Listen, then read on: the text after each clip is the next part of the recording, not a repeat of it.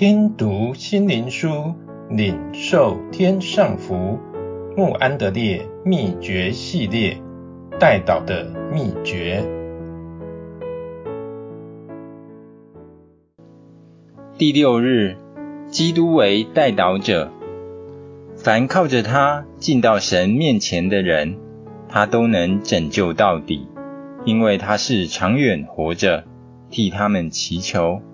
希伯来书七章二十五节，神在以赛亚书中说道：“他诧异，竟然找不到一个代祷者。”接着又说：“就用自己的膀臂施行拯救，必有一位救赎主来到。”以赛亚书五十九章十六、二十节。神亲自预备一位真正的代求者，他曾论到他的儿子基督说。他却担当多人的罪，又为罪犯代求。以赛亚书五十三章十二节。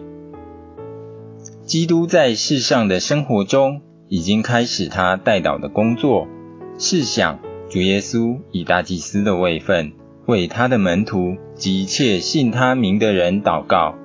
再想想他对彼得所说的话：“我已为你祷告。”使你不致失去信心，以及在十字架上，他为伤害他的人代祷说：“父啊，赦免他们。”如今他已坐在神的右边，他仍为大祭司，继续不断地做代祷的工作。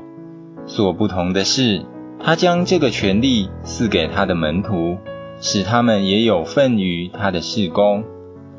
在他临别谈话中，七次的保证，他们无论向他求什么，他都为他们成全。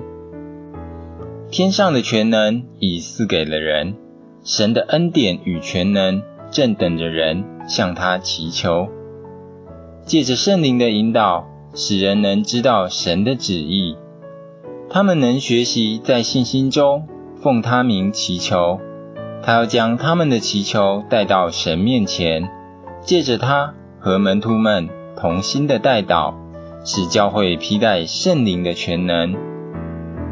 我们一起来祷告：可称颂的救赎主啊，你呼召我们有份于你的代祷，是何等奇妙的恩典！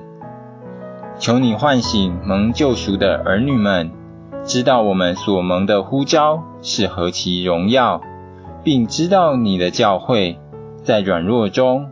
仍能因奉你的名代求，而将天上极丰盛的祝福带下。恳求你的圣灵在人里面做工，使你的子民深深懊悔，限制了祷告，以及懒惰、不信、自私的罪。我们深信你的爱，使你的渴望四下祷告的灵，以答应我们的祈求。奉主耶稣的名祷告，阿门。